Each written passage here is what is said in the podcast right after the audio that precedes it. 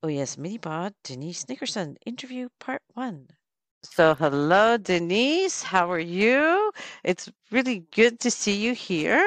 Hi, Maud. I'm so happy to be here. Thank you very much for, for having me on. Well, thank you. I can't wait to hear more about you because you do so many different things. But let's start off with just a little basic portrait if you're able to do that. Of course, I'm happy to. My name is Denise Nickerson. I am based near Geneva, Switzerland. I'm an education expert, a speaker, TEDx speaker, an author, and a vocational psychologist working in the coaching space. I'm also a community leader and um, the co-founder of Women Rock Switzerland, which is a dynamic international community of women from 80, more than 80 nationalities based in Switzerland. And uh, it's really a, a, that's a labor of love. It is amazing. You know, I remember being joining Women's Rock Switzerland, oh, a long time ago, you know, several years ago. And not realizing all that there was behind and seeing it build slowly and slowly and thinking, wow, these are women with a vision. I didn't know that you had over 80 nationalities, huh? Yeah, we do. We and now we're over 11,000 members. And the group That's is uh, it's about 4 years, almost 4 years old. Yeah. So we we were determined. That's yeah. That's huge progress in just four yeah, years. Yeah. yeah. you have been determined, yeah, huh? Really determined. And what is vocational psychology? Oh, so um, there's all different kinds of psychology. Most of us are familiar right. with clinical psychology which would okay. involve studies. Maybe you would spend time with people who are drug addicted or suicidal or have eating mm-hmm. disorders. Um, there are different kinds of psychologists. Vocational psychology is the psychology of work. And so ah, after my master's degree, I was okay. able to study with uh, Dr. Robert Jourda, and he was the founder of the Institut de la Vocation, the Institute of Vocation in Lyon, right. France. So okay. it's post master studies that I did to become a, a vocational psychologist. I can give uh, analysis of psychometric tools, and I have a, a, professional personality test that I give. I've given it about a thousand times, so I can really, oh, wow. really see patterns. It's uh, a useful tool to help people understand themselves and others. They most appreciate understanding others. Everybody wants to know what's my wife or my husband like, or my boss. How do I, you know? And and uh, it's it's great fun. It's great fun first I should start and say, I mean, you're fully bilingual, yes. you know, French and mm-hmm. English, yes. And how long have you been in Switzerland? Because you're originally from? I am originally from Atlanta, Georgia. Okay. And I left the United States at age 21. I, I was oh. so lucky. I had a Fulbright scholarship to France. And oh, okay. so a long, long time ago in the previous century, I will say, I, I had my first experience in France. Then I, I thought this is too much, too much to learn in too little time. So one year wasn't enough. So my second year in France, I, I took a second year and I moved to Paris. I, I really was a little girl dreaming of Paris from age five, I think. So that was, Aww. that was very fun, uh, to live that dream. And then I ended up staying in Paris for almost eight years. I did hop back over to the United States to work at the Olympics in 1996 because they took in Georgia. That's right. They took place Atlanta, the yeah, Atlanta. And I was a hometown girl, and they needed interpreters because every Olympics, uh, French and English are always present. So That's I had total access to the Olympic Village. I had the time of my life. I had a childhood friend competing in the Olympics. It was amazing. At that time, I did uh, my master's degree and I kind of okay. squished all of that into about 12 months and came back to France. And wow. Uh, yeah.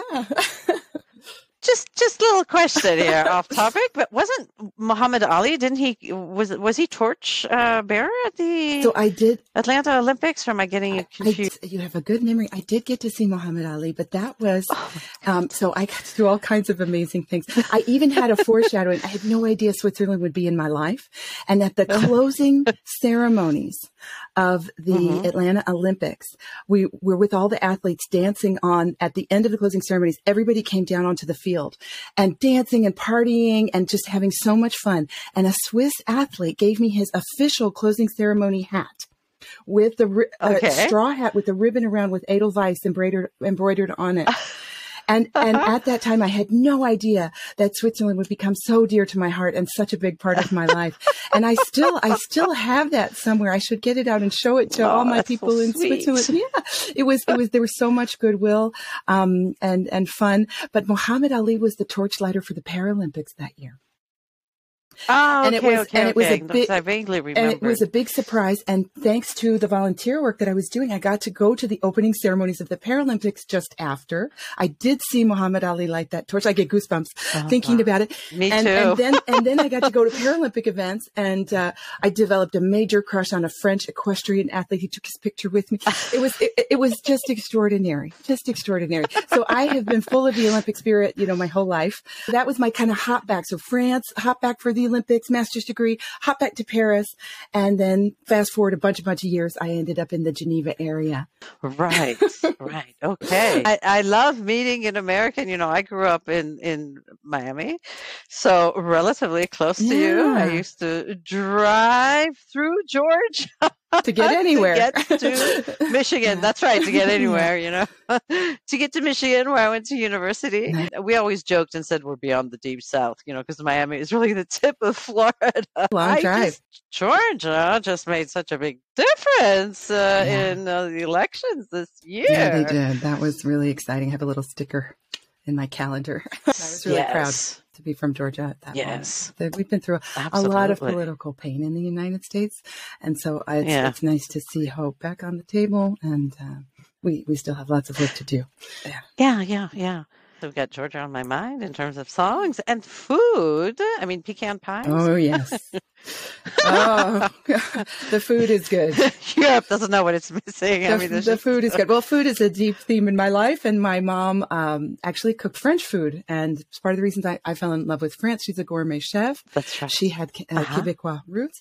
She can cook oh. anything, and Atlanta is a place for foodies. It's uh, Re- oh, really, it? really delicious food all the time. And yeah, I've been to a pecan plantation to, to get your, your stock and they're not just for pies.